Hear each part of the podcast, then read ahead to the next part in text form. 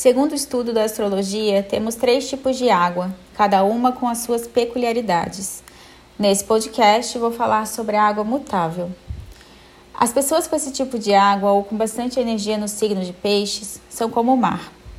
Como você se sente quando observa toda essa imensidão? Estar dentro do mar é perder a noção do tempo e do espaço terreno e começar a acessar outras referências. Aqui somos guiados pelo céu, pelo vento, pelas ondas. É como entrar em uma outra dimensão. Se não largarmos o controle, somos engolidos pelo medo da nossa pequenez. Se não estamos presentes, somos engolidos pelas nossas ilusões.